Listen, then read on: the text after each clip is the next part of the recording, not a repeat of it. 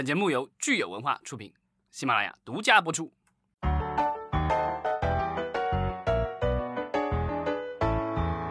欢迎大家收听新一期的《影视观察》，我是老张。大家好，我是石溪。今天是三月二十五日，星期三。对，呃，我们先来看一下我们听众的留言吧。有两位热心听众，一位叫小溪爱动画，另外一位叫苏锦，他们都提出说可以手机直接投屏看《大赢家》。呃，当然我是想说呢，即便是手机投屏投到电视上呢，其实也是有一定门槛的。呃，因为有大家知道，像电视呢，它已经进入到我们这个家庭娱乐的这个领域了。你要考虑到家人是不是同意你看这个电视哈，以及就是什么时间看电视。所以就是其实并不是所有的人都有条件，呃，把手机上的内容直接投屏到电视机上。嗯，而且我们有大量的呃年轻人，尤其比如说学生啊什么的。就是远离家庭的话，在宿舍里或什么的，其实这个方呃电视的话，其实暂时是手头是没有的。那其实呢，这就是对我们电影人会有一个挑战。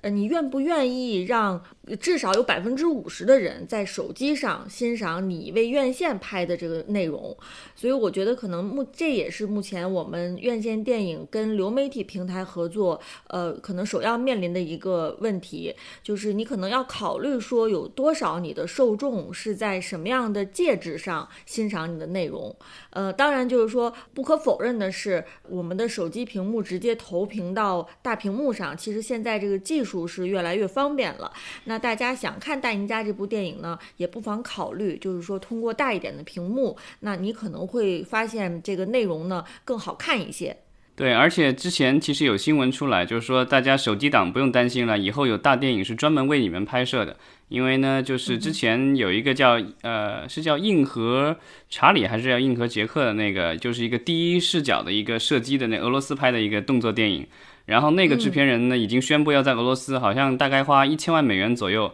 拍一部这个也是动作片，但是这一部是全竖屏的，所以呢，大家以后可以就是可以肆无忌惮的用手机去欣赏这部，因为假如你放在电视上。或者放在投影上看的话，反而会更别扭，因为整个都是一个竖的，两边都是大黑块。没错，说不定我们中国的电影人也有在已经尝试啊做这样的努力，呃，也只是可能我们现在还没有看到这个新闻。对，竖屏剧之前已经有人尝试了，的短的这种，但是就是说拍一个长片，整个是竖屏的，我觉得还有点挑战。是，呃，所以我们未来呢也继续关注这个手机和呃家庭娱乐之间的这个联系。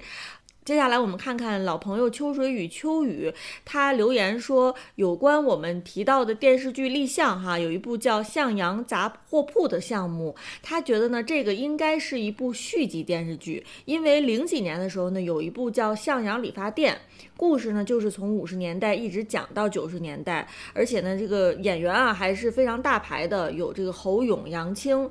导演呢是《武林外传》的导演哈，呃，但是可能现在在网上呢不一定能找到这部剧的资源。嗯，那如果就是真的是一个续集或者是一个系列的话，那我们当初对他的所谓的情景喜剧的猜测应该就差不多了，因为上镜导演的话是做了一系列的成功的情景喜剧的。那当然最知名的是这个《武林外传》，当然他之前也做过什么《炊事班的故事》什么的，这一系列的其实都是这个情景喜剧。没错，好，那我们今天呢就继续昨天的话题，就是关于最近的电影项目的立项。呃，像昨天说的哈，我们其实已经跟大家推荐了一些院线的头部大电影。那今天呢，我们来聊一聊，看看有哪些电影是疑似网剧，或者它不一定是一种体量很大的电影，呃，但是仍旧呢在电影局立项成功了。对，需要说明的一下的就是，昨天可能忘了说，就是我们现在聊的这些，虽然都是二零二零年一月份和二月份电影局的网站上公布的立项项目，但这些其实都是去年的九月、十月、十一月的项目，所以不知道为什么电影局隔了那么长时间才公布去年这个，不知道是去年没批呢，还是说是，呃，一直拖到现在才发布。啊，因为之前我也在网上看到有一些导演说自己确实是这今年年初发布的项目是去年递进去的，那也有可能是因为批准的时间延长了，这个我不知道。因为通常来说都是在二十个工作日之内，其实就是当月提交，下月应该就知道结果过了没过。但是这一次的话似乎有点时间有点长，你看我们现在已经到三月份了，但是目前来说只发布到了去年的十一月。呃，所以我们看就是去年立项、今年通过的电影，其实这个片单是还挺长的。那我们给大家分享的呢，只是其中我们认为有意思的、有亮点的。那我们今天呢，想首先呢提的是这个《四平青年》大系列哈，它又要出续集了。那《四平青年》呢，可以说是网大里面是最重要的一个 IP 了。对，最早好像是第一部叫《二龙》，呃，《二龙湖》浩哥，这个我当时好像这几部都找来资源稍微看了两眼，但没看完，很不幸啊。当然这个。比较有名的是，因为它的这个出品的单位，它最早的这个网大的版本都是这个新片厂出品的。新片厂，如果大家关注网大的话，会知道这是一家就是专注在网大制作上的一家公司，已经挺成功了，有拥有了众多的这个网大的 IP。它的网站其实有很多的电影人也利用，因为它提供了类似于啊国外的那个 Vimeo 的那样的功能，就是说你可以成为这个。呃，付费用户，然后在上面就是有一些课程可以买，甚至它可以有提供空间，你可以上传东西发给你的客户看，这个比较专业的一个视频网站，呃，也存在。但是这一次的这个备案单位《四平青年之最疯狂》比较有意思的是，呃，它备案单位里其实并没有新片场，所以我不知道这一步的话，呃，到底是它是要做网大呢，还是说这一步的话，也许是单独拉出来想做院线电影，这都有可能。嗯，而且特别有意思的一点是，我们看到它的立项的标题是叫《四平青年之最疯狂》，但是呢，我在这个猫眼专业版上搜了一下这个电影哈，它是，呃，不是一个最，是最最最疯狂三个最。那这三个最呢，分别是不同的字儿。第一个最呢是喝醉的醉，第二个最是犯罪的罪，第三个最才是世界之最的最。我觉得那个片名可能就压根儿没让过，但是我觉得这个三个最疯狂的还是挺有创意的，因为它这个类型呢，的确是沿袭了他四平青年之前的这个类型，就是有喜剧、有动作、有犯罪、有冒险。嗯，但是这个主角已经不是这个浩哥了，对吧？嗯，因为他这个梗概里说是叫大伟，是一个夜班的出租车司机，然后偶遇同学，然后喝了酒出了事儿，然后怎么怎么怎么样，对吧？故事好像跟那个就是我们看到的那个四平青年的那一系列的，好像似乎有点区别。因为那个四平青年，我记得当时就是属于他有点像模仿老的港片，所以甚至有一集，呃，他去了香港，然后找了一帮这个就是原来古惑仔一系列这些黑帮的港片的这些里面的一些经典演员来客串了一把，嗯，大战古惑仔，对。所以我不知道这一步它到底是要做什么，但是我觉得反正可以关注一下吧，因为我觉得这挺难得的。就是说，如果真的是有一部这个网大的 IP 能够冲破到这个大院线的话，这个可能也是一个突破吧。因为到目前为止，我觉得好像在网大里面就是冲向院线的倒没有，网剧倒是有，像之前的那个什么，就是煎饼侠是脱胎于那个屌丝男士，对吧？是，所以也是非常期待。然后接下来呢，我们看看爱奇艺影业一下立项了两部，一部叫《花火少年》，是这个励志剧情类型的影片；另外一个呢是《怒海狂猪》，猪是蜘蛛的猪，这很有意思的片名，是呃灾难，然后有一些犯罪，有一些黑色的影片。对，那个《花火少年》，其实我看不出来到底是不是网大，但是就是。呃，这个怒海狂猪，我觉得就是看这个梗概，然后跟它类型，其实就是因为网大的话，如果大家关注的话，我觉得就是这种乱力怪神的，对吧？这个是一类。另外的就是这种低成本的怪兽片、恐怖片，这是另一类。我觉得这个有点像是那种。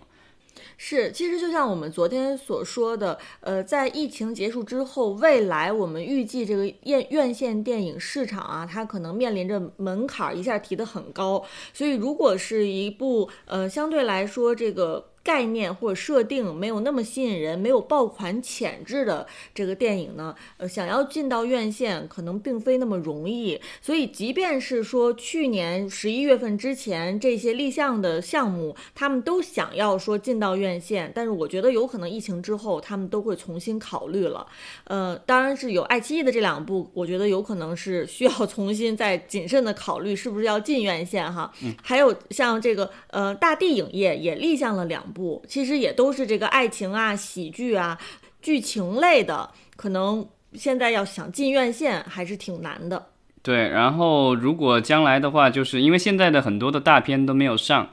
那如果一旦是院线大规模的恢复了以后，我觉得这些大片肯定都得上的。那到时候的话，啊，与其去当炮灰，就就就对对这些中低成本的这个电影来说的话，与其去当炮灰，那还不如就是卖个好价钱给平台。如果平台要的话，我觉得。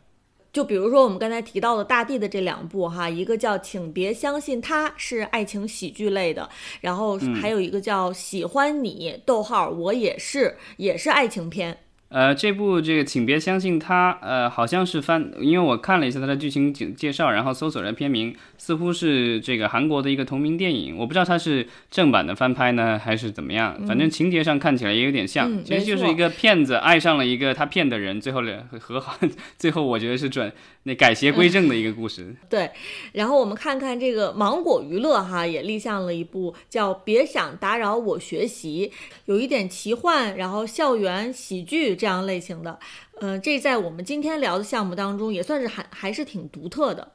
对，它是奇幻类型的，但是属于那种能够比较廉价就能拍出来的奇幻类型，因为这种其实就是一个穿越嘛。一个顶尖大学生，对吧？然后穿越回了自己的高中时时代，然后发现自己从尖子生、尖子生变成了普通学生，然后体验了一番完全不同的这个校园青春。这个就跟那个什么《夏洛特烦恼》其实有异曲同工的这个效果。对。当然，那个里面的话也是一个中年男性的这个中年面对中年危机穿越回去这个中学时代，对吧？然后这个的话就大学生穿回中学时代，可能演员都不用也不用换，也不会那么尴尬。因为我觉得第二《夏洛特烦恼》让我最大的这个尴尬的地方就在于一群中年人，然后要要演高中生。对，好，那接下来呢，我们看看东春影业，就是王小帅导演的公司哈，他立项了一部是呃，看上去有点像文艺的电影。叫沃土，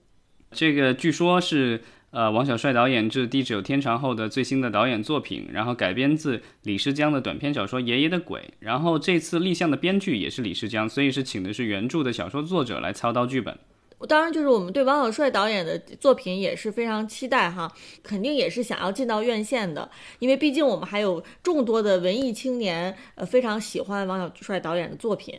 嗯，但好像他的作品目前来说没有破过亿，对吧？这好像基本上都是在几千万徘徊。每一次其实都有不错的宣传的阵仗，但是到最后排片似乎都不是很理想。不知道这一次会不会有不同。然后据说这部片子计划在今年八月在中国的西北地区就要开拍了，啊，不知道现在的疫情会不会影响到八月份的拍摄，现在还不好说。好，然后接下来我们看看恒业影业哈立项了一个，我觉得也是这个设定挺有意思的。它是我的老婆得了抑郁症，从这个片名大家大概就能猜出百分之五十这个电影是关于什么的。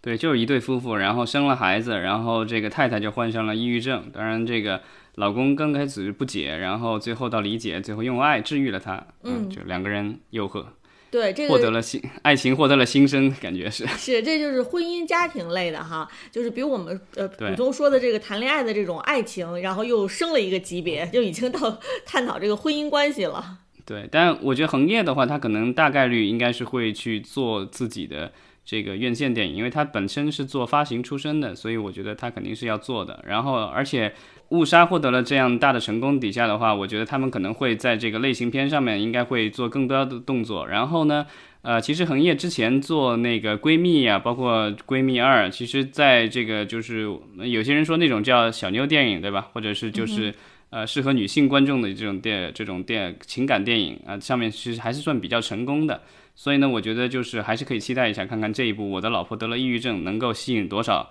这个先生和太太一起进入影院观影。嗯，没错。然后接下来我们看看，哎，欢喜传媒呃立项了一个项目哈，也是非常有趣。片名叫做《寻汉记》，寻是寻找的寻，汉是呃懒汉的汉。那它的其实备案单位呢，显示的是由欢喜传媒和猫眼影业一起来备案的。看上去这部电影应该也是筹备的差不多了。据说是由著名的导演田壮壮来监制，然后呢是由唐大年来做导演。那唐大年呢之前是著名的编剧，啊写过《十七岁的单车》，也算是一个挺有成就的一个文艺片导呃编剧。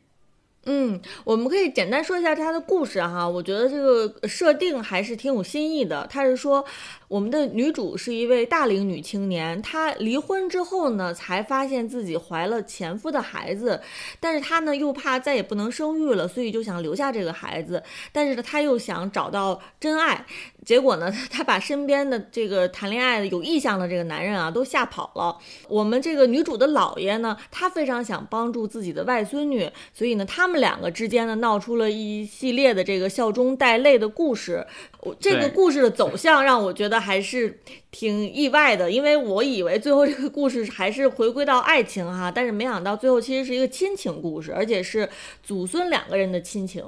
对，然后这个就是生孩子这个题材的话，之前拍过的是说，呃，两个人然后有孩子了，结果两个人要离婚了，但是这个孩子有一个什么绝症，必须再生个小孩出来，用的那个脐带血或者什么干细胞来救这孩子，所以两个不相爱的人要在一起再生个孩子。这个题材好像之前电影和电视剧都拍过。那这一回的话，好像这个我觉得也是这个属于这个就是离婚以后怀了前夫孩子，然后不想打掉，但是又不要跟前夫在一起。我觉得这个也是新时代女性的一种选择吧。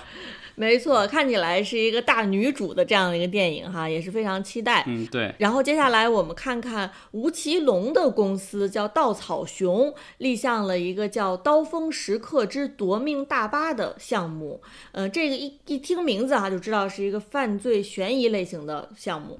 但是就是从这个体量上，从这梗概里上来看的话，就是我看不出来，因为我我感觉它跟那个就是我们之前经常聊的那个美国的，他经常拍恐怖片、低成本恐怖片的那个 Blumhouse 的那个片子，其实有点像。你看它梗概就是说，这个刘东是曾经是一名警察，然后呢，他坐上了一个穿过穿过这无人区的大巴卧铺大巴，然后收到一条信息，告诉他恭喜他登上了死亡大巴。然后呢，之后的话，他发现有一个这个。报复针对他的一个罪恶报复开始了，在这个大巴上经过一系列的交锋后，这个刘东制服了凶手，嗯，拯救了全车乘客的生命。这个其实听起来有点像生死时速，但是看起来又不像是那种动作大片的感觉。所以呢，其实跟这个 Blumhouse 之前拍过的一些，就是在这种封闭空间里的或什么的这种，其实挺像的。所以我觉得这个其实也是挺有意思的一种尝试，就不知道呃我们的吴吴奇隆吴老板会不会在这个电影里出现，然后到时候这个到底是上院线还是说是上网络？因为吴奇隆的公司我们知道他其实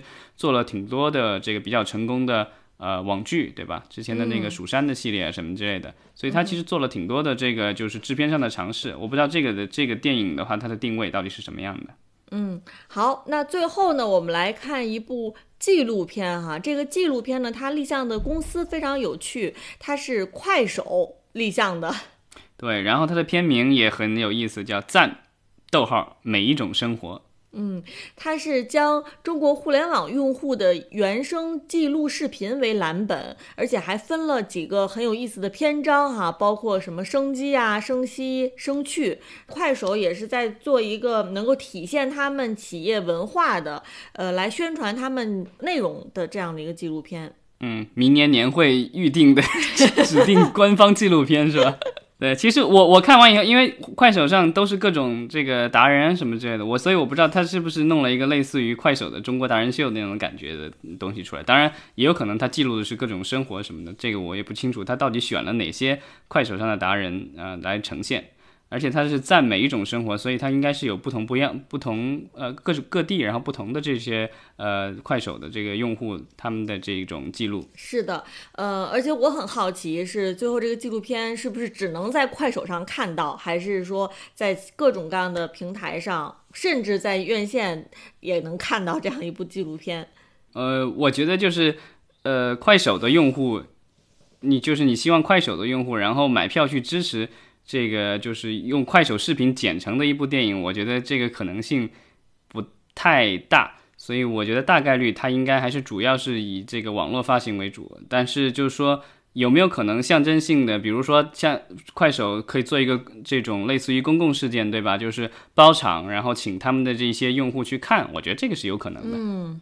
所以呢，它是以正常的这个就是院线的纪录片的这个形式立项的，所以它它到时候是有资格去上院线的。好，那我们就期待吧。然后，呃，以上就是我们跟大家分享的去年年底立项成功的一些项目。那大家也可以给我们留言，看看哪一部是你最期待的。嗯，好，这样那咱们明天再见了，嗯，谢谢。好，明天再见。